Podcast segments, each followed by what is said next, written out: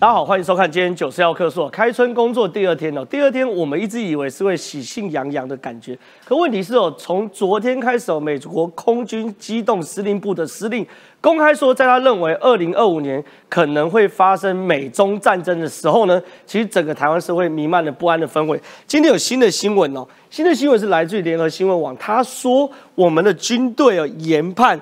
共军的第一击必先打台北，什么意思呢？中国打台湾的时候，一定会先做所谓的万弹齐发，接着是万船齐发。那万弹齐发，它的目标会是哪里呢？其实我们中华民国国军呢，其实有研判，第一击很有可能是台北，包含总统府，包含行政院，甚至包含我们电视台哦等等的地方。那这些事情呢，其实国军做了非常多的阴影哦，包含我们的天宫三型飞弹。包含我们的爱国者飞弹，包含采购新型的战车，包含海空飞弹、反舰飞弹等等的，这些到底我们台湾对于北台湾的主军建军准备好了没？晚点宇韶老师来独家跟大家分析哦。另外有件事情很有趣，什么意思呢？对于中国来说，打台湾这是呃不可避免的。可问题是哦，美军在这时候动作非常非常大。美军在关岛启用七十年首个海军陆战队基地，我不知道大家看到这个有没有感觉？就说美军协防台湾，这已经是板上钉钉的事情。但是美军要用什么样的军种来协防台湾，这是有不同的概念。假设美军是用空军协防台湾，用海军协防台湾的话，换句话说，进到陆战还是台湾人自己要打共军。可问题是，当美军在关岛启动三十年来首个海军陆战队基地。配合昨天美军空军司令部司令特别说，他除了预测二零二五年会发生美日美中战争之外呢，他还要求他的士兵呢加紧练习七公尺的射击距离。换句话说，美军已经准备好跟中国打肉搏战。这个战争打得响吗？打得赢吗？晚一点哦，十七姐会跟大家分析。胡锡进在他的微博有特别说，这个战争可能真的打不成，老共有点怂了。晚点来看我们节目怎么分析哦。另外一件事情，其实麦卡锡哦，就是我们新的这个美国众议院的议长访台，大家都很欢迎，因为美国真的带走。之前裴洛西是卸任前访台，大家可以觉得说这算是毕业旅行。可是现在麦卡锡美国众议院的议长刚上任，他直接说，我已经不是什么毕业旅行了，我就是堂堂正正在我刚上任的时候，以现任众议院议长的身份来台湾。这个时候应该代表台美关系往前跨一步，应该代表台美关系更加坚实。可是台湾以美论又来了，马英九说，前众议院议长佩洛西去年访台带来很大的问题。政府一定要慎重的面对，不要让这种事情一再发生。我永远都看不懂，他可以跟习近平握手，那我们再问周总，为什么不可以跟麦卡锡见面？为什么你去跟习近平握手就不会造成重大的国际问题？而台湾跟美国重要重要的政治人物互动就会造成政治问题？说穿了，你在乎的是中国的感受，而不是台湾人民的感受。所以晚点我们也会跟大家聊一聊这些关于美中台互动的可能了。最后最后聊一件事，大家都很有兴趣的一件事情啊。到底我们今年股市长什么样子？我知道去年很多人被台积电套牢，可是昨天开工第一天，台积电涨了四十块，四十块是什么概念？我不知道观众朋友一辈子可以赚多少钱，可是昨天台积电涨四十块，等于台积电市值多了一兆，赚钱就是这么的简单，就是这么的如浮云。当然今天开盘有点回跌，可是我意思是，到底台湾今年的景气是好还不好？公山大佬说，今年动如脱兔，换句话说，去年是静如处子啊。所以，到底台湾今年的经济局势，我们节目也会跟大家分析哦。所以，喜欢我们节目的人，千万不要离开。进入节目讨论之前，现在介绍今天来宾哦。第一位，台湾韬略策金会的副理事长张宇潮，宇潮老师你好，正好好，大家午安，大家。第二位是非常难得，哎，这个赏脸一架来我们节目的 台北市议员许淑华，淑华姐你好，是郑浩，还有各位观众朋友大家好，是我们这个蓬荜生辉啊，一下我们节目上多了两个林志玲，你们看到，一个是松山林志玲，一个是文山林志玲，那我们先跳过叶元之介绍好了，我们现在介绍文山志玲，黄世金师姐你好，大家好，新年快乐，是不是连续介绍两个美女，这个画面好看多？那叶元之就先不介绍，来玉山老师我来这边，美女就到配帅哥，介绍介绍介绍介绍。该该有的尊重还是要在这个这个新北市议员板桥吴彦祖原汁原味叶原汁原汁你好，我们在新北市也是颜值担当的，是是是，新北市跟台北市在颜值部分有城乡落差。我说我说就看你跟隔壁两位，不是其他议员，就单纯看你这位。来，这个宇超老师，我们来到前面啊，谢谢宇超老师。那状况是这样子，因为其实开春嘛，大家都喜欢听一些吉祥话，就没想到昨天一开始，哎。既然美国空军机动司令部的司令就说二零二五年要打仗，二零二五年要打仗，我现在算算，我才剩两年好活。那到底我们准备好了没？怎么一打就垮？哎，我们现在哦，国军既然有研判，共军的第一集一定打台北，当然震惊中心嘛。你点穴战一定点最大的穴，对不对？可问题太阳穴，可问题是我们台湾准备好了没？对，刚才说二零二五年，假如美中开战或两岸关系发生战事的话，首战集中战，老共的想法 打哪里？打神经中枢嘛。对无论是斩首战争或点穴战，目标一定放在台北。那我们看呢，国军有没有准备好面对人家这样的战争态势？我们有做好有没有做好准备嘛？我告诉大家，陆海空立体联防都做好了准备。第一个，这题找我讲就对了啦，因为我在呢飞弹指挥部服务过嘛。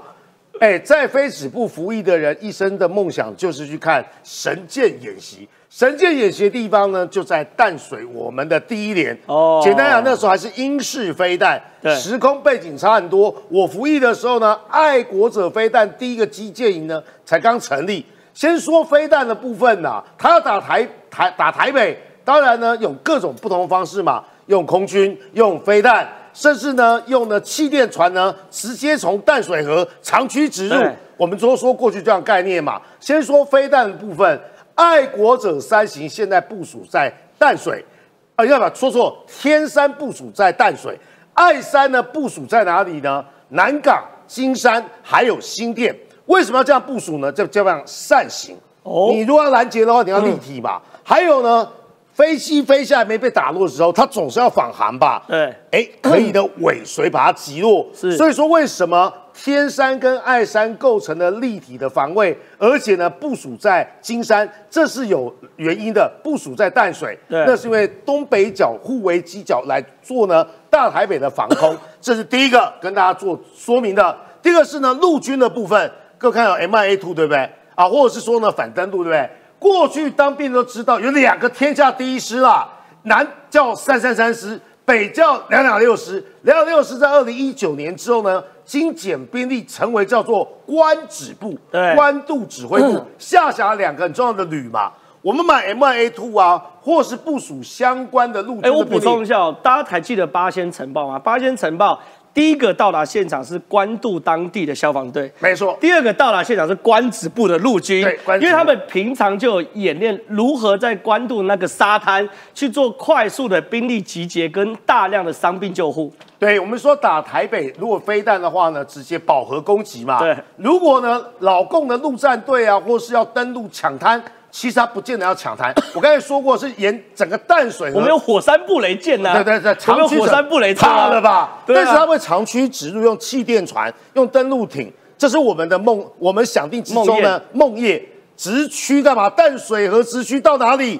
到万华地区直接的上岸吗对，没有没有，没 到万华地区直接上岸，离对总统府是很近的对。所以说呢，淡水河口的布防很重要。是所以 MIA two 啦，啊，还有详见无攻击无人机啊等，就是针对这些来做打击的对。这第二部分，第三个海风大队海风大队是干嘛？我们说的暗字型鱼叉飞弹，或是呢机动型鱼叉飞弹，就是海风大队。不论是啊，我刚才说的雄风或是鱼叉飞弹，各位可以发现啊，这样的守防守基本上呢是非常非常严密的，制空、制海，还有呢反呢反舰的飞弹，还有呢陆军两栖银海挖兵啊，哇，这个简单啊，海龙挖兵啊，海龙挖兵要进驻淡水河口啊，了。进驻在什么意思啊？这也是战力最坚强的。对本来呢要靠的是呢，呃，我刚才说官指部，最后一道防线呢，简单要总统府的这个铁卫营嘛。我们知道那个总统府啊，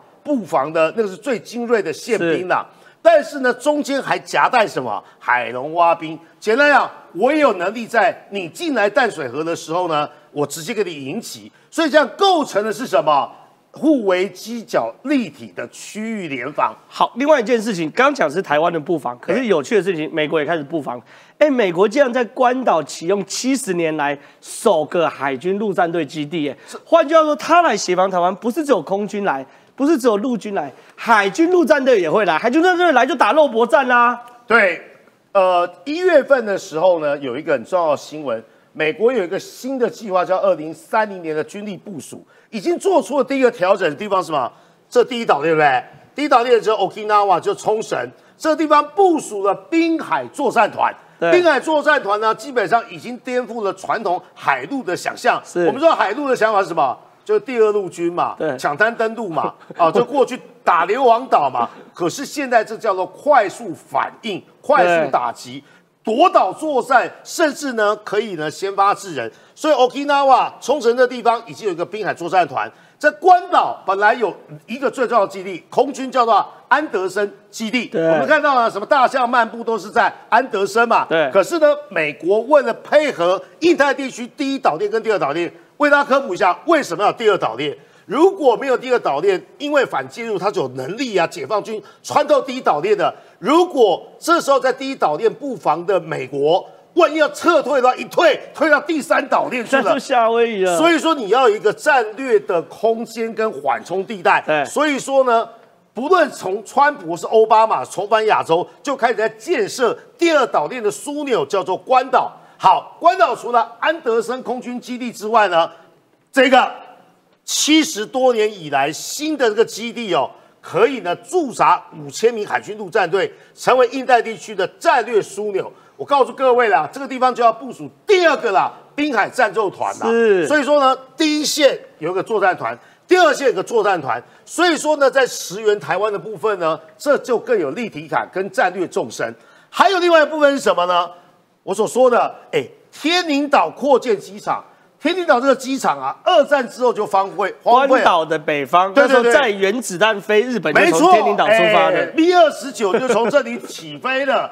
也就是说呢，在二战的时候呢，是日本的梦魇，是因为呢，从天宁岛起飞的 B 二十九呢，去轰炸广岛，这个基地后来就荒废了，讲说已经安德森了。可是现阶段呢，除了安德森之外呢，第一个陆战队的新的营区容纳五千人，第二个是什么呢？在关岛呢部署新的天宁岛的机场，能部署十四架大型的空中加油机，所以这个机场呢是辅助的主机场，还是安德森？所以很重要的地方是什么？国军做好自己的准备，美军也做好自己的部署。简单讲，自己的国家自己救。如果他要沿淡水河要打北台湾的话，我们准备好了，至少现在正在规划中。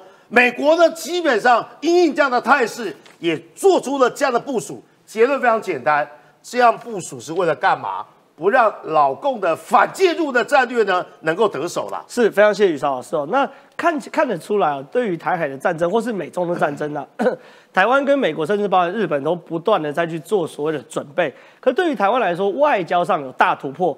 捷克的总统啊刚新任啊，他们也是刚民选出来的总统，竟然选择跟两位国家领袖通话。第一个是乌克兰的泽伦斯基，第二个是台湾的蔡英文总统。我们来看一下发生什么事情。捷克总统大选顺利落幕，由前北约军事委员会主席帕维尔以五成八投票率胜出，也是捷克独立后第四任总统。总统蔡英文第一时间代表台湾政府和人民对当选人帕维尔表达祝贺。三十号晚间，总统蔡英文更与准总统帕维尔举行电话会议，双方通话全程十五分钟，气氛相当融洽。外交部长吴钊燮也陪同在旁。通话过程，总统代表台湾人民和政府恭贺帕维尔将军高票当选，肯定他延续捷克顾总统哈维尔尊重民主、自由和人权的立国精神，期盼台捷持续合作，推动紧密的伙伴关系。帕维尔也表示，台湾是可信赖伙伴，表态捷克坚定站在民主体制的同一边。不受威权主义胁迫。帕维尔强调将会加强与台湾发展各面向合作关系，也让台捷关系持续深化。对，很奇怪，其实台湾的国际关系往前迈进一步，我坦白讲，多交朋友嘛。大陆都有俗谚，多条朋友多条路，多个敌人多堵墙。我实在不懂为什么多个朋友有不好的，可是很奇怪，每次有朋自远方来，应该接不亦乐乎，可是国民党都会说不亦生气乎。比如说跟帕国人讲话，国民党我我我认为啦，晚点一定会有又会有人出来开开叫说啊，这惹恼中国啊，两岸之间不稳定啊。很有趣的事情是，包含我们刚刚开场讲的，美国众议院现在议长。麦卡锡要来台湾，麦卡锡来台湾没毛病啊。结果呢，五角大厦也在做准备，也没毛病啊。可你看，偏偏马英九就要说什么东西？马英九就要说：“哎呀，政府要慎重的面对啊，不要让这种很大的问题啊，不要一再发生啊。”马英九讲完话的时候，老共一定要讲话，老共就要说呢，我们敦促美国的某些人认真遵守一中原则，他们应该停止做任何违反国际关系基本准则的事情。我方一贯反对建交国同中国台湾地区展开任何形式的官方往来。你如果不讲啊，马英九跟这个所谓的华春呃毛宁啊，毛宁换人了，毛宁两个人讲话，简直就是互相唱和的嘛。感觉是马英九讲 A，呃，毛宁讲 B，马英九讲 C，马英九讲 A，两个人呢、有默契的不得了。可是有趣的事情是，你看我我我们民进党的委员讲话就比较像正常了。当过总统的马英九都配合中国对台湾国格、国际空间的打压，显示中国的文攻武赫认知作战已经彻底奏效。意思是马英九是中国认知作战头号哎成功的对象。所以我想问一下这个苏阿姐，到底为什么第一个国际关系中对于台湾是越来越重视，包含捷克新总统为什么跟蔡英文总统通话？第二件事情，到底国民党在怕什么？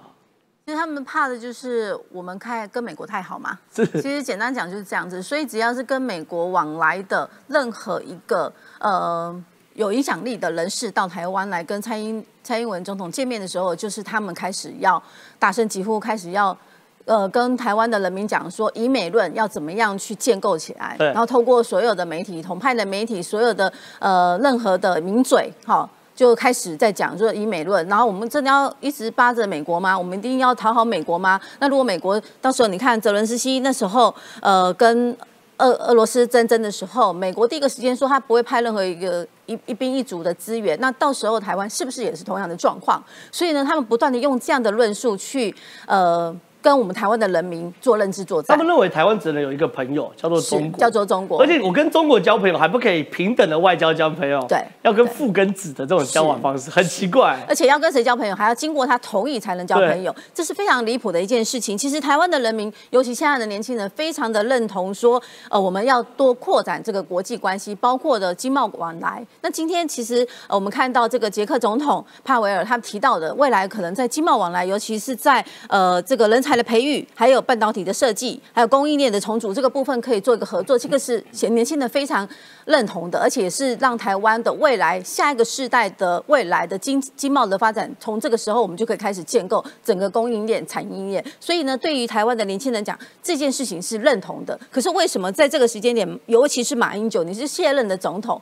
那为什么你每次就是配合中国当做应声虫，一直从九二共识的论述，那是二十年前的共识哎、二十年前呢、这些年轻人都还没有长大、哎，有的还没有出生，然后你拿这个九九二共识到现在还是保存这个九二共识。不好意思啊，因为 Google 一下就知道我的年纪。但是我的意思是说，那二十年前的九二共识不是现在台湾能接受的，在这边还是要共同的呼吁国民党，尤其是中国共产党。我认为说，共产党不要再拿二十年前的一个逻辑思考来对付台湾的任何在外交体制上的一种呃方法跟策略。我觉得如果是这样的话，只是让年轻人更讨厌。中国的共产党，所以在这边还是要公开的呼吁，认知作战在台湾，或许你们透过很多的系统，包括媒体，包括呃 D 卡很多的一些呃刺激媒体的一种宣传，但是这样的宣传是不是真的能突破台湾年轻人对于中国的认知？我认为说这不见得是有效的，在这边还是希望说，透过蔡英文总统的方式，我们接下来应该要积极的在扩展更大的一个国际。呃，空间以及跟美国的一个友好空间，还是要继续在有一个更同。，呃，现在刚讲我们谴责国民党是一定是例行公事，就跟国民党一样，这个这个谴责台湾外交关系进呃进一步是一定的。可问题是，听说我们还有具体的作为，我们要有一个为和平而战的研讨会，是有台湾、美国、日本三个国家一起处理。嗯，是没有错。其实这个为和平而战的话，我觉得这个座谈会其实是一个呃台美日三方的一个共识哈，就是回应到刚刚宇潮老师讲的这个所谓的印太战战略位置的一个呃战位置的一个。共同的一个具体的国防的授权跟国防的一种互助的一种方式哈，所以在这个地方，我认为彭佩尔之前的回忆录这本书其实卖的蛮好的，而且当里面有一段非常经典，就是金正恩大呼中共是个骗子这件事情。中共是个骗子，由金正恩的口中提出来，这可以显示说，其实北韩对于中共也是非常非常的厌烦哦。所以呢，针对这个亚太的印 印太的战略位置的部分，我认为哈，为和平而战这个座谈会，其实台美日共同盟的这样子的一个策略，应该要积极的，而且要立即的赶快形成一个共识，而且必须要签署相关的一个备忘录，然后让台湾能一个再处于一个安全。好稳定的一个环境当中，因为很多人都在质疑说，哎，赖幸德不是提到说要和平保台吗？怎么和平保台？其实印太战略位置就是一个最好的和平保台的一种方法。所以我认为说，在这个时间点，我们应该用为和平而战的这个座谈会来开启未来这个印太地区的战略位置的一种方法跟策略，然后让台湾的人民能放心，就是说，因为现在很多年年轻人也怕战争嘛，对，也怕这个中国打过来，会不会像呃，我都。我懂你的意思。有的人说，到底为何而战？其实为和平而战，其实就是战，就是我打仗，并不是要为了要武力，也不是要并吞别人，并不是，我们是要捍卫自己的和平。哎，这样的话就有意义了。嗯，对，所以我认为说，在这个时间点，这个为和平而战的座谈会是应该要积极的去完成，而且要把这个同盟的部分赶快签署一个更具体的一个。一个授权的一个合约，然后让这个印太地区的战略位置能有一个很好的保护伞，这对台湾来讲才是一个最大的利多。好，非常谢谢苏小姐。我想问一下这个实际姐，因为我们刚刚一路聊过来都在聊战战争嘛，对不对？越聊越紧张啊，越聊越我冷汗直流啊。到底这个我到底需不需要在应不应该在台湾自产啊？我是不是只有两年好活啊？二零二五年到底会不会打仗啊？跟你说，老胡，我们胡锡进，中国的胡雕盘。在他的微博里面透露出玄机，其实老共很怕开战，为什么会发生这种事？的确，因为老胡他其实讲话是代表官方，就是你可以嗅得出官方现在到底是什么样的立胡雕盘，什么叫胡雕盘？就是你有看过狗，你拿飞盘丢，它就跳起来咬住，所以它在中国被叫成胡雕盘，就是说中国官方丢什么飞盘，他就咬住。牢牢咬住，准准，一口一个准。所以说，讲个文雅，就是官方的狗就是了，不是官方的雕盘手啊，一口一个准。所以他讲话其实有意义的。大过年的讲话不要那么粗嘛，反正总之就是他的发言其实就代表了官方其实真正的态度。那所以其实大家都在讲说，哇，现在美国讲说啊，二零二五啊，这个中国可能会侵犯台湾，然后也有一说是二零二七啊等等的，就不断的在那边压时间点。但是其实我认为啦。看到这些时间点，该恐惧的不是台湾，反而是老共，因为表示说，在二零二五的时候，美国必须美国自己会完成什么样子的准备；如果是二零二七的话，美国会完成怎样怎样更细致的准备。所以，这个对中国来说，其实那个才是真正的压力来源呐。好，那老胡，我们回过头来，老胡讲了些什么呢？老胡呢，他在他自己的微博上面讲说：“我告诉你。”咱们中国人啊，不打没把握的仗。你看，你说说看，我讲话像不像？他不是很有把握吗？超有把握的啊！所以我们不打没呃这个没把握的仗。那怎样会有把握呢？来，我老胡告诉各位，要达到先三个条件。第一个条件，咱们的核弹数量要有千枚以上。第二个，也就是说，白话文就是说，中国必须具备同时与美日澳开战这样子的能力。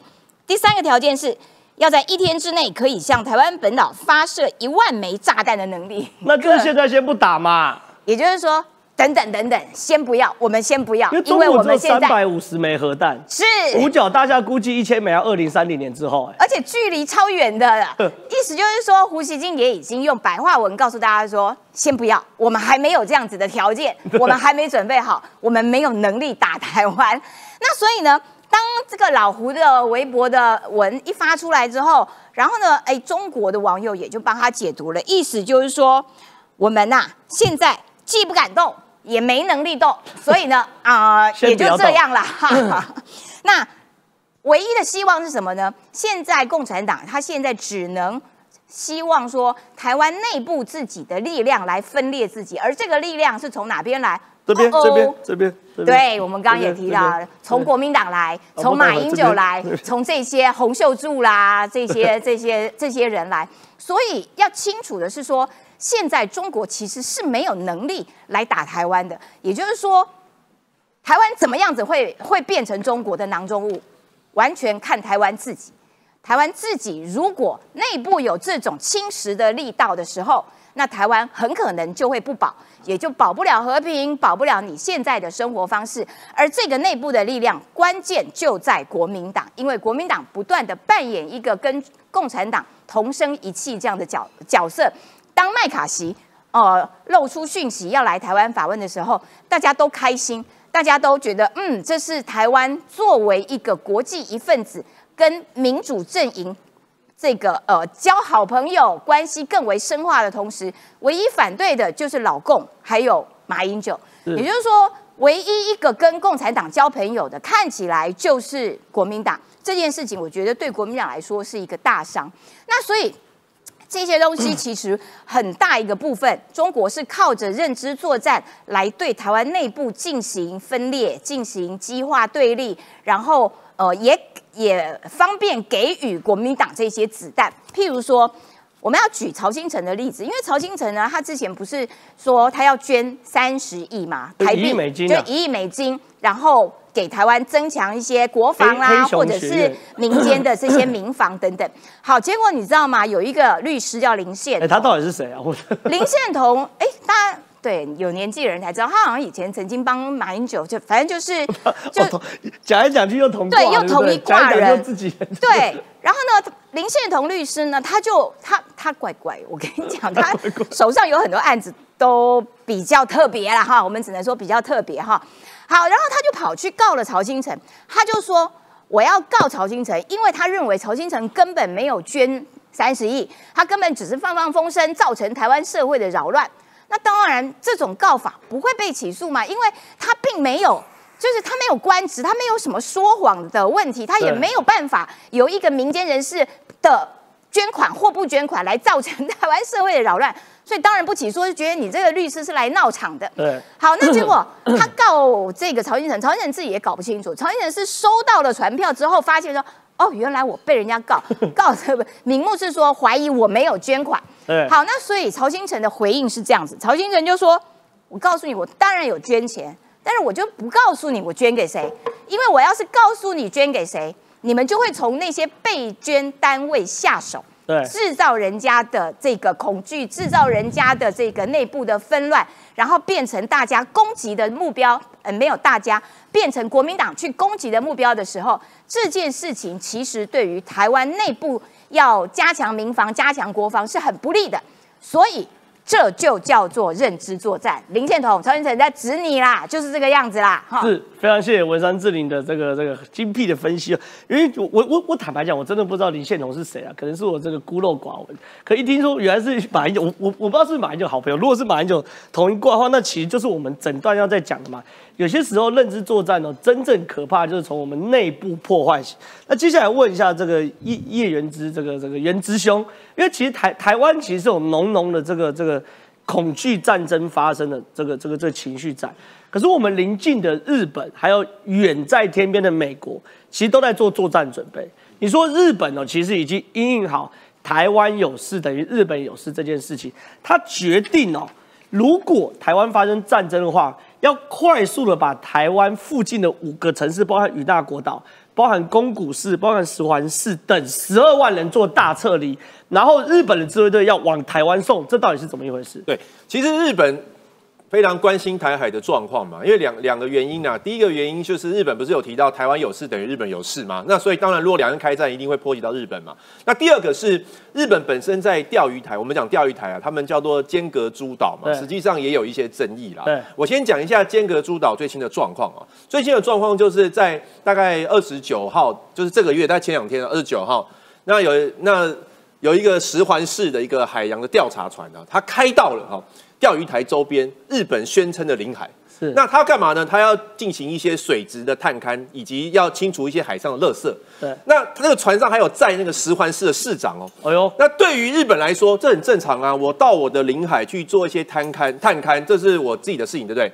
结果呢，哎，中国出动海警船哦，马上就进入到那个周边去，而且一次还陆陆续续去了四艘。是那在海警船上面还有载那个机关炮，等于是说可能会有对他们是有威胁性的哦对。所以日本现在就非常紧张啊，他在他们的内阁啊就成立一个危机管理中心啊。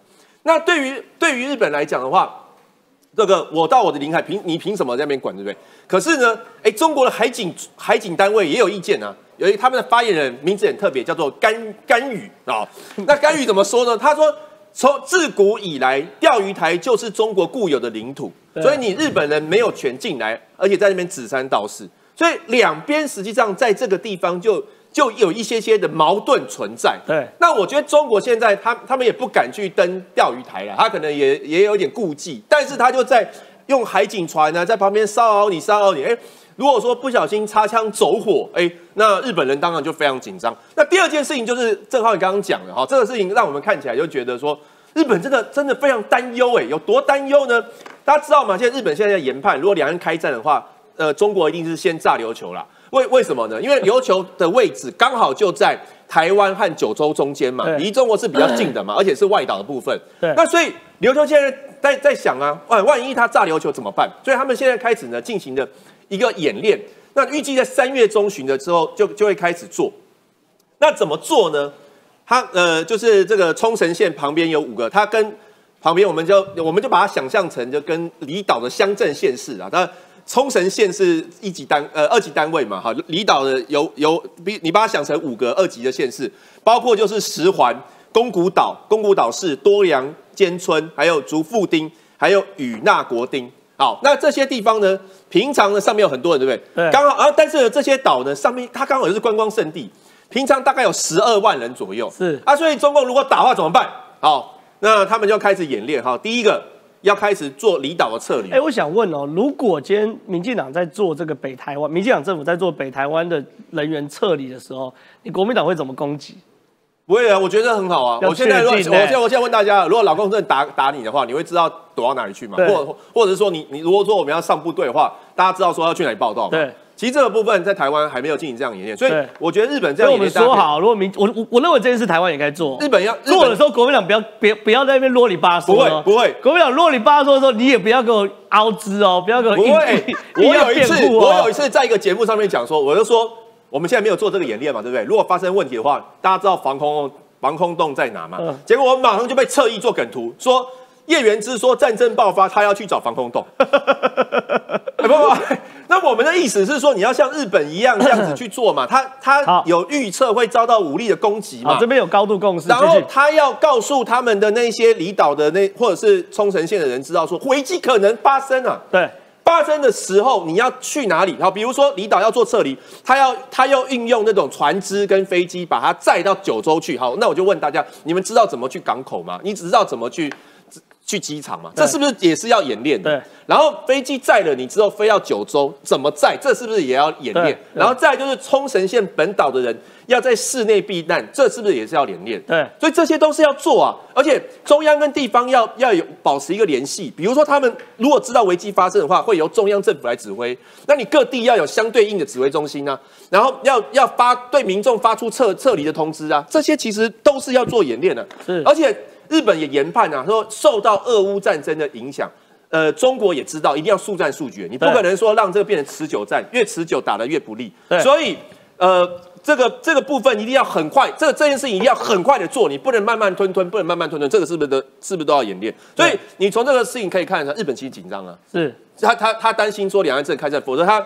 为什么我们都还没有？我们还没有做这演习，日本在做。对，所以这个我觉得我们要借鉴一下。好，是非常谢谢袁哲补充。那接着我们聊完这个台海之间可能发生的危机局势的时候，回到台湾内部。其实我昨天在我的粉丝专页上写一篇，当然有些民进党朋友真不见得能够接受。可我的宗旨在讲说，二零二四年民进党如果要打一个翻身仗哦，应该重民生轻经济哦。很有趣的事情是，今天呢，我们台湾的工商大佬还有林佑昌，就是我们的内政部部长，其实都公开宣誓做类似的这个状况。等下请宇老老师来评论哦。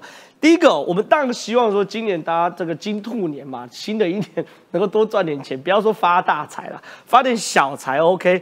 你看，我们的证交所董事长林修明说，今年来哦，外资大举买超，国际重要经济数据表现也比预期的好，对今年整体国际情势及台股持乐观看法。投信投顾工会理事长刘宗盛哦。去年台股在乐观声中开始，在稳健中结束。哎，这个用词用的这个算是不错，用稳健中结束，就是说其实坦白讲，去年台台股年底年中之后反应表现就不是很好啦。但今年很有可能在乐观中结束。简单讲，其实一个政党或是说一个执政政权要延续，对于人民来说，两岸国防外交是一件事，内政又是一件事情。民生经济是我们荷包最最最直接的嘛，所以如果股市好的话，当然对于民进党来说，执政是个有帮助。另外一件事情，我认为林佑昌是真的在状况内哦，新的我们内政部部长哦，他在里面特别写了一篇脸书，我建议大家都去他粉砖上看一下。他说，疫情三年，台湾的国家总体经济表现非常非常亮眼，屡创新高，成就傲视全球。关键就在这个但是。但是总体经济表现好，是因为航运与通讯、电子等进出口大幅成长。实际上还有很多中小微型企业行号受到损失，损失惨重，重伤倒闭的不计其数。许多伙计兼老板的小企业主，因为抗疫疫情，最后到倒闭歇业，不仅把数十年积累的家当赔光，还因此背上负债，现在生活非常非常辛苦。他说。就算台湾总体经济很好，可是当有非常非常多的小企业、小家庭，甚至包含机人车、包含观光业受到影响，说这些人是不会管台湾的 GDP 上升多少，他只会管一件事：我的荷包缩水多少。所以玉潮玉潮老师，你怎么看？我们新的内政部长以新的目标是以内政，是以民生大于政治，你觉得是对的吗？对，呃，这些财经大佬讲的是呢总总体经济啦。我大概念经济系的经济学，基本上就分两块嘛，总经跟个经嘛。然后呢，财经大佬啦，或是说工商大佬，基本上说明的状况跟林佑昌所说的两个不冲突。为什么？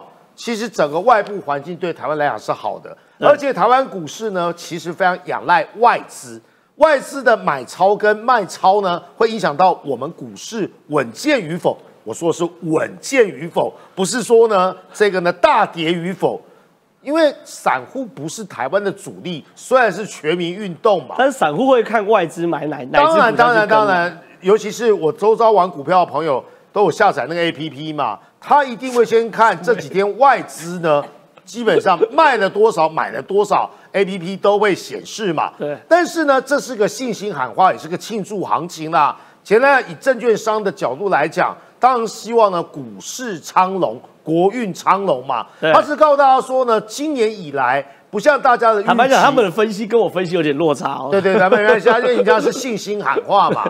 至少呢，这个证券商或是呢这个相关业者跟大家讲，快来买股票哦。对，或是呢这个让我们股市呢蓬勃发展，对台湾经济是好的。但这里面告诉大家说，其实是有预期心理。经济学有个很重要的概念哦。叫自我预言的实现跟自我预言的自杀。当大家看好跟看衰的话，那基本上没有人想要做一个跑掉的嘛。那如果是看衰的话，那么卖压的压力就很大嘛。但是呢，如果看好的话呢，原则上大家开始胆子放大，都说了动如脱兔了。简单来讲呢，进场啊跟出场啊，基本上呢就丢的啊，可以很灵活了。这是。宏观的台湾的外部环境是 OK 的，外资对台湾有信心。可是呢，林佑昌讲的是个金，什么叫个金呢？什么叫个金？我补充一下，就是我昨天去买早餐的时候，我加蛋要加十五块，对我来说就是很严重的个金。我不是付不起，可是我从加蛋五块钱变到加蛋十五块钱，我心里的防线有点被击溃。当然什么叫个金嘛？因为这个为了开工需要嘛。然后礼拜天我也去洗头啊，洗头去洗头，我洗头女生哦，头还要别人洗，你是男生自己洗会怎么样？洗头在台湾是一种呢放松，好不好？肩颈按摩，还有那个头皮按摩、头皮保养，讲起来特别猥亵，感觉一千块基本上就可以打。哎啊，结果他给我涨了两百块，是有没有感觉？有哎。然后呢，洗个头本来是两百五两百块，现在变两百五了。对，这个对婆婆妈妈来讲。所以呢，去美容院这个会会去洗头的这个婆婆妈妈，不要说贵妇啊，她没有感觉。我先说了，个金跟总金之中有个很重要环节叫分配。好，李友超想讲的就是这样一个道理。第一个道理是什么？全民经济很好，好啊，数字很漂亮。但是呢，在分配的过程之中没有雨露均沾呐、所以为什么那个六千块很重要？稍微弥补一下相对剥夺感嘛，虽然也不需要排付啦，这是第一个。分配有没有做得好嘛？那第一个是什么？谁是整个疫情过程之中的重灾户？不是这些股市大亨啊，对不是这些有钱人啊，这些有钱人订单前去年，不是他们再怎么重灾，房贷不会缴不出来，当当然啊，学费不会缴出来。不是啊，是另外一个相对剥夺感，对我们来讲也有啊。为什么航海王要领四十五个月，对不对？啊，我们只有你四十五天都没有。所以说呢，分配很重要之外呢，第二是告诉大家说呢，其实在整个防疫过程之中，有人没有受到任何影响，有人了不起呢就不出门嘛，宅在家里呢。去去呃订 Uber 啊，或是打电动而已。谁是重灾户？那么这个重灾户就决定去年选举为什么民进党选不好嘛？对，你家只要有人确诊，老人家有人往生了，不小心呢过世了，那这条这笔账算在谁谁这个身上？票不可能投了下去就，就一定不会投嘛。对。他不投给国民党就不错了，了不起就是不出来投给民进党了。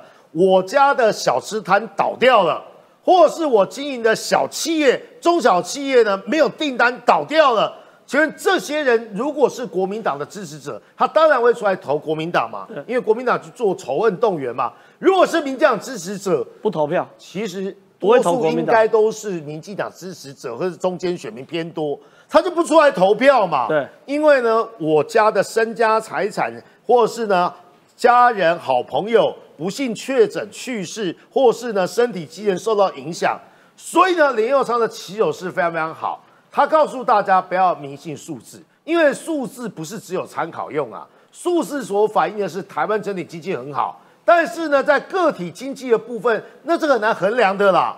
不论是什么基尼系数，这些都测不出来，对失业的东西都测不出来。所以呢，内政导向，还有呢各经导向，还有微观经济学导向，是林佑昌我最佩服他的地方。这才叫做说真话，对这才叫做面对问题。内政部作为中华民国第一大部啊，管啊四个最重要的署嘛，应该四五个最重要的署嘛，警政署、消防署、营建署、移民署。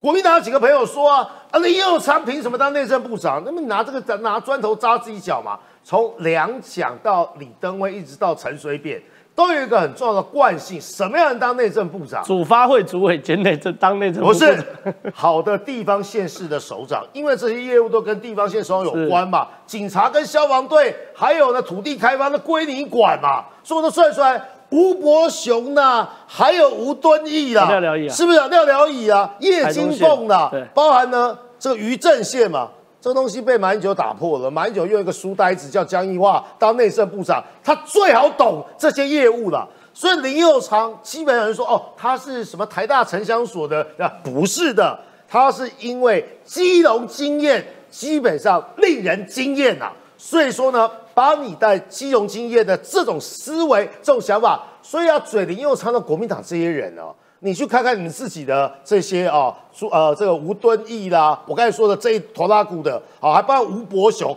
他们当初为什么被蒋经国提拔当内政部部长？逻辑是一样的嘛？那我觉得林佑昌是顶着基隆经验。第二个是呢，林佑昌呢基本上头脑非常非常清楚，他把问题点出来了。那么很多国民党的人应该哑口无言了。对，这就是大家在疫情过程之中呢，必须要共同面对问题。点出问题之后呢，我就有个期待，那要拿出实际的作为。新的内阁不是只有急着发这六千块，所以有很多人说，哎呀，要等到清明节才领得到。那你有感政策，或是大家又有点搞不清楚的三个字“认经济”。以我的了解，认经济就是要处理这一块了啊！昨天九十号课是我来嘛，对不对？交通部观光局是要考虑一下，在后疫情时期，交呃那个观光业开始复苏了，可是呢，很多旅馆被征用去当防疫旅馆，很多餐厅呢歇业，甚至呢放无薪假。现在居然有观光业者跟我们反映说，缺工状状况严重。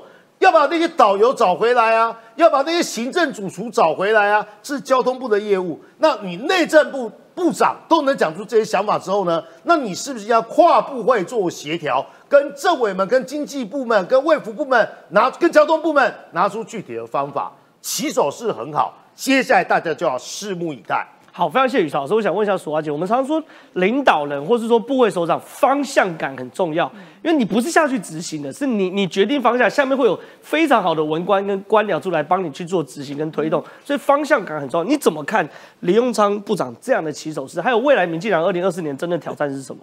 其实我我们真的挑战就是在自己啊，就是说如何让经济跟市民有感，这是很重要。所以为什么林永昌在今天？他昨天他要发这篇长文来细说这个过程。其实事实上我们在地方跑，我们也很有感，就是说在民生跟经济的议题，确实是民众最关关心的。今天台积电它赚了多少钱？它税收呃，在一百一十年度的时候，它的税收盈余是呃，应该是营业额有五百五十亿，所以呢可以普发这个现金给民众。那当然是大大企业发财，然后呢小等于是市民拿到这个红包的红利。可是呢很多的中小企业，包括我们简单的讲，就一个面。包店好了，一个面包店倒的话，它里面呢可能连老板总共有大概十到十二个员工。哦，就因此还有家庭哦，这些员工有老婆有小孩哦，对，所以等于是十二个家庭就失业了。对，好，所以这个才是一个最大的问题。所以为什么当时那时候讲说我们有四千呃五百亿的一个税收，那时候马上就在提说，呃四千五百亿里面有七百亿是要给地方政府，另外呢扣掉七百亿以后，中央还可以支配三千五百呃三千八百亿。那这三千八百亿呢，第一个我们要先补这个劳健保。到任何国家，我觉得每个人都很心里很有感，任何国家。去过一片，你都知道，台湾的健保真的是制度非常非常好，那我们减轻了很多医疗上的负担，尤其接下来是肠照的问题。现在大家都知道，老人家事实上台湾现在面临老人人口化的越来越严重，所以老人的社会福利相对应该要增加更多。所以呢，我们把这些一百亿的部分补发到这个劳健保的缺口以外，增加更多的老人的社会福利。另外呢，还有。接下来我面对的要抑制这个通膨，那抑制通膨就刚刚讲的，我我加个蛋要多十五块钱，那种感觉上人民就是非常不爽啊。那人民不爽怎么办？那政府就要赶快去查。三十块加蛋要十五如果今天我们 四十五块，对，如果我们今天补助农业的发展，补助观光业，那如果你还用这个理由再去收民众的消费的这个。对金额的话，那这样子就要查到底它是真的通膨呢，还是真的是故意利用这个这一波在涨价？对，好，我觉得这要查清楚，是政府应该做的工作。在另外呢，还有一百亿就是加强韧性的经济方案，也就是说，我们要减轻人民在食衣住行上的一个困难。所以呢，我认为说要扣掉这个以后，才其他的钱再发给民众嘛。我觉得这个部分还是要跟民众讲清楚。那这个一千亿要怎么处理？就是要解决现在目前我们要如何纾困，从这个通膨以后，接下来就是纾困。这两个要并行，就是说我们要纾困它的时候，然后再抑制通膨，这个都在三千八百亿里面的两两两千亿里面在做执行的部分。我想这个部分还是要跟民众说清楚，不要被一些不实的谣言造谣，然后说我们有多少税收？请问一下台北市的税收，为什么现在蒋万安还不不还还渔民呢？台北市税收最多哎，我们其实从我们有克富豪税、豪宅税，我们都有哎。那我们税收这么多的情况下，为什么你不还税于民？所以我觉得治理一个国家、治理一个政府，并不是这么单纯的事情。所以呢，我认为说内政部长今天提到的这个是非常关键的。我们现在最重要做的就是纾困。那你怎么看赵少康说？不要讲赵少康了，很多国民党现在都说：“哎呀，陈建仁爱钱呐，不愿意这个这个放弃特聘研究员呐，戒掉啦等等的。”你怎么看这种国民党就是？还没上任就已经先先先先画靶，这种先射箭这种感觉。是啊，我觉得其实我我我觉得我现在现在政坛哦，真的要做事真的很难，但是呢，打嘴炮真的很容易。因为我们看到的状况，你说苏院长真的做不好吗？他并不是做不好，对，整个是那个团队的问题，不是苏贞昌一个人的问题。但是当时好像国民党就是想到。一一一直打着苏贞昌说他一定要下台，那我认为说苏贞昌一个人下台又怎么样？如果那个团队不是一个完整的团队的话，你苏贞昌一个人下台又能解决什么问题？所以我认为说今天好，我们也如大家愿，我们应该说实在啦，做错事情我们就应该好好的去面对。所以呢，今天如果行政部门如果做不好，任何一个部会首长做不好，那就下台。这个也是也是我的论述，我也认为是这样子。所以现在全部内阁总辞以后留任的，就由这个新的。阁魁来做任命，那我觉得现在新的阁魁还要刚上任，然后现在就开始又在骂骂陈建仁。我觉得那到底是谁要来做呢？是赵少康你来做是最好吗？好，那我认为说，其实不要只是打嘴炮。如果你可以说出一个很具体的论述，今天陈建仁上任，他可能面对什么样的问题需要去解决、去克服的话，你用这个正面的思考，提供我们更具体的建议，我觉得我们会虚心接受，而且我们会纳入广纳更多的意见，大家一起来把台湾的下一个。呃，年度今年二零二三年的部分过得比去年更好，我觉得这个是我们要做的。我也希望说，在野党扮演的在野的角色是应该用一个正向积极的态度来面对，而不是每次就打嘴炮，然后喷口水。说实在啦，陈建仁他放弃李玉，我们我们也看到新闻了，他放弃李玉，总共省了两千三百万的公公堂，哎，那你为什么不讲？居然还说陈建仁恋战爱钱，我觉得这个部分的帽子扣了太大了。我在这边还是要呼吁，能不能给我们行政团队，我们新的内阁一个更有力的一种支持，让我们好好的把台湾带到这个比二零二二年那个去年这个比较呃比较让大家辛苦的这个年，在二零二三我们可以迈进更好的一个年代。所以我希望给新的阁魁、新的歌魁的这个团队，给他们更大的鼓励跟支持。是，我想问一下这个这个这个叶仁之啊，我觉得其实坦白讲，你们国民党策略到底是什么？就是说怎么会讲说这个戒掉是因为爱钱，然后戒掉是因为恋战权威？就是说你们好像我至今没有看到你们对于新内阁真正的民生期许，好像都在做一些政治的攻防。为什么在做这些事情？其实也不是啊，我你觉得认同？我先讲你认同我我跟你讲了哈，新内阁上来，国民党当然一部分是给新内阁祝福啦，对但也有啊，侯友谊啊、卢秀燕都是对给他们对祝福嘛这两个是正常的哈？大家就想说对做对对做看嘛，啊，对反正做不好再骂你嘛，对对不对？对对对对那当然有一些人也会利用这个机会舒缓一些，就是我们对于执政不满的一些怨气嘛。对。例如说，国民党最 care 的就是那个疫情啊，就是高端的部分。那因为陈建仁多次都去帮高端讲话嘛，那所以当大家就会骂他高端院长什么什么之类的哦。那这这但我还觉得勉强可以讨论。你讲人家戒掉是怎么一回事？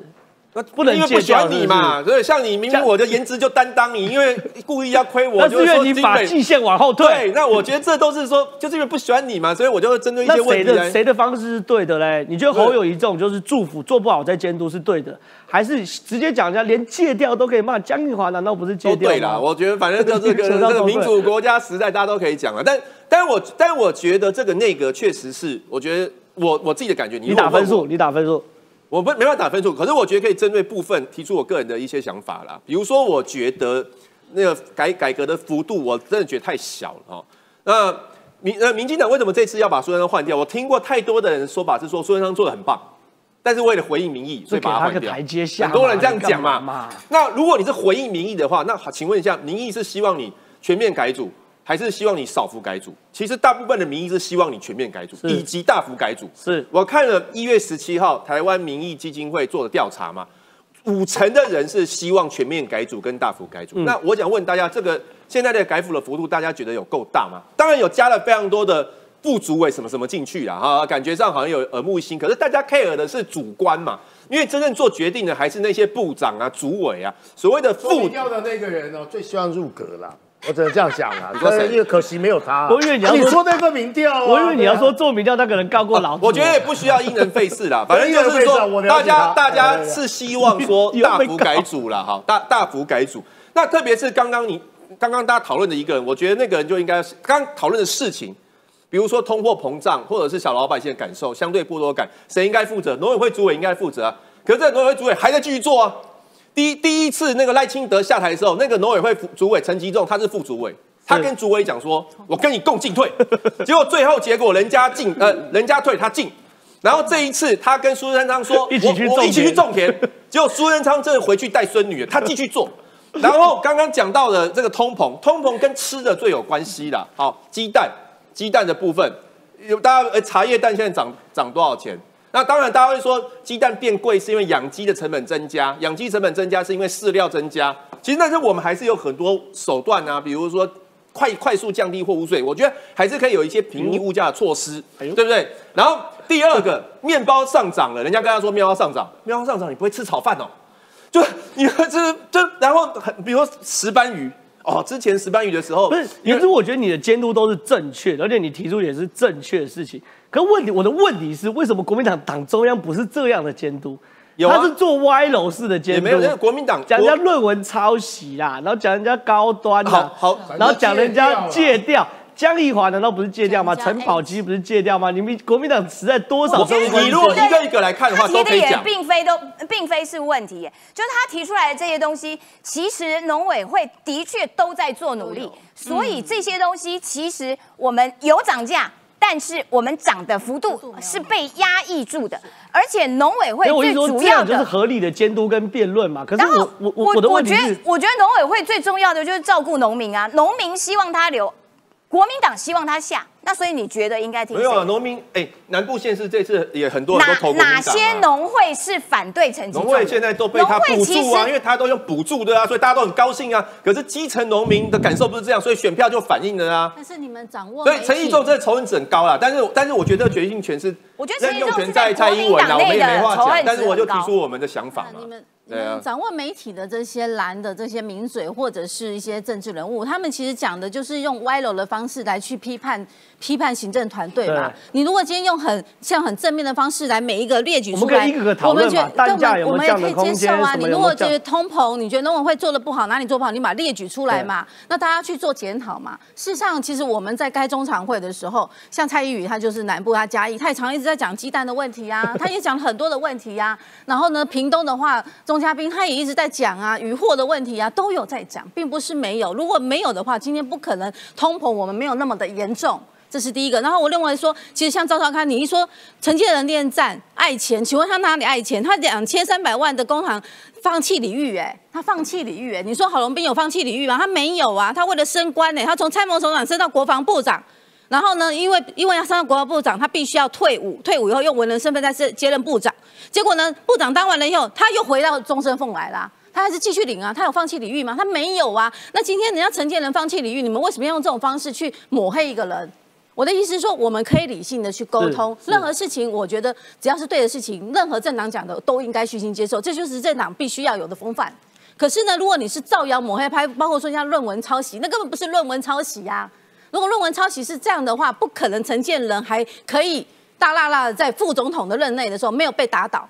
好，所以我觉得其实我还是要回到现在现实面来讲，我觉得给新内阁多一些鼓励，多一些呃支持。我相信，只要我们共同努力，台湾只要是团结，不不论任何政党团结，我们来对抗中国共产党，我认为这我们一定会打得赢的。好，非常谢谢这个苏华姐的补充。其实我们刚刚谈的，我我我我我的问题很简单，就是说可以针对真的民生标的物来去做监督，我都支持。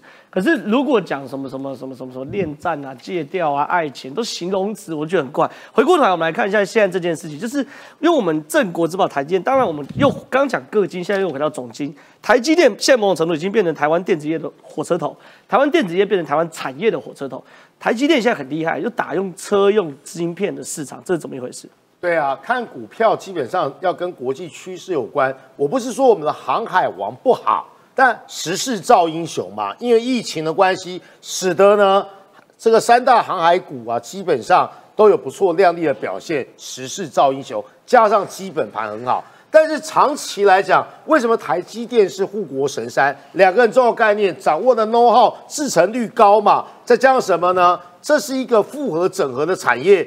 我相信郑浩最清楚啦。对，晶圆代工不是只有一家啊，对它是个产业群聚嘛，没错，包含呢晶圆的这个晶圆台积电有七百切割啦，台台积电有七百个供应商，对那台积电七百个供应商，其中一个艾斯莫有五千个供应商，所以这是一个非常可怕的这个艾斯莫的光刻机对嘛，然后更不要对？更不要说呢，这个洗涤离子水、精密切割、封装测试等等，这就是台湾高科技产业整体的软实力的表现。好。除了呢，我们刚才说台积电很厉害之外，台湾经济的火车头跟护国神山之外，另外一个是民主国家的评价嘛，台积电又叫做民主晶片，是为什么？哎呦刚好供应了全世界民主国家五 G 市场之中呢，最主要稳定品质好的晶片来源。这就是呢，美中经贸大战，或是美国力压中国、俄罗斯一个最关键的筹码嘛。不论是高科技的武器，因为谁掌握了武器，谁就掌握了海洋嘛。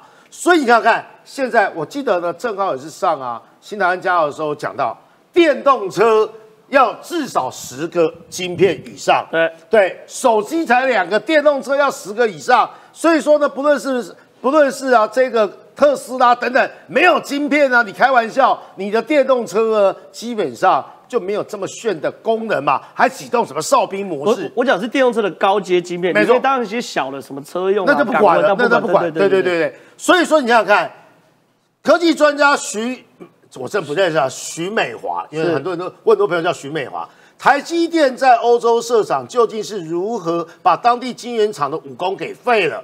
简单来讲，制成率高。我跟你讲过我们那个 know how 嘛，我相信这是台湾许多高科技人才的骄傲。除了高安以外，二零二零年初 全球疫情开始扩散，所以说呢，初期的需求急动，车厂开始对供应商大砍单。但是呢，车厂半导体的订单甚至呢直接砍到零，就没有想到啊，这是最谷底的时候。等疫情这个趋缓，进入到后疫情的时候，需求就来啦。但是呢，车商发现呢，疫情带动居家上班上课的风潮，消费电子需要大爆炸。这个时候大需要来了，谁能够稳定持续的可以供给这样的晶片，又能够呢基本上无私的，不会呢给你一些杂碎，或是说呢不好的不良品嘛。所以说呢，这就是台积电。台积电电做的车用半导体相对比较，但全世界是不能排上供货。在疫情之前，哎，疫情之前台积电并不是主力放在电动车，哎，车用半导体。在经过一场疫情之后，这告诉他台积电审时度势，或是说呢，这个市场需要导致呢你做了某些的转型，这就是台积电厉害之处。最后啦，啊，这个居然也有关系。美国呢消费电子展，我想说这应该是拉巴啦，或是说呢很酷炫的电视，对不对？啊，这应该不算是高阶的。我们高阶的东西想到的都是呢飞机啊，有的没的啊。但这些厂商啊，哦，陆续发表新品，结果呢，台积电呢里面有一款啊，这些电子消费厂商的拉把，它背后的晶片是台积电。对所以现在台积电变是什么？无所不在，不论是车用的，不论是电子消费的。不论是呢我们的三 C 产品，不论是我们的手机啦、平板电脑之外，更重要的地方是什么？冰箱啦，或是家电啦，或者高端的喇叭，或是呢这些呢影视的东西呢，通通都有台积电啊。是我花最后一分钟来跟大家解释一下台积电为什么打入车用晶片的行列里面。台积电不是之前打不进，是台积电之前不屑打进。什么意思呢？这位科技专家徐美华有一段讲的特别好。传统的车用 IC 主要都是由当地 IDM 提供。什么叫 IDM 呢？就是从呃设计、晶圆制造到封测，由上做到下，一手全包的业务模式。过去哦，为什么在二零二零年以前台积电没有进入到车用晶片？二零二零年之后开始大举进入，因为在二零二零年以前的车子不太需要高阶晶片。对二零二零年是电动车元年，开始有大量的 Level Two 的车子进入到市场，大量的人工智慧的晶片、高阶预算晶片嵌入到车子里面，所以这个时候车厂发现，过去做低阶制程的车用晶片制造商没办法满足他们的需求，所以回过头来找台积电。所以其实大家在看台湾二零二三年的经济景气的时候，有时候对于整个台湾外部的环境是有些忧虑的，包含两岸的问题，包含战争的因素，可台湾内部是非常非常稳固的这个护国神山群。不要忘记，台积电是由七百个供应商组成的。这七百个供应商里面，包含艾斯摩又有五千个供应商，所以这些事情都是台湾最坚实的主力。我们的今天节目就到这边，喜欢我们节目的话，明天同一时间准时收看，谢谢大家，拜拜。拜拜。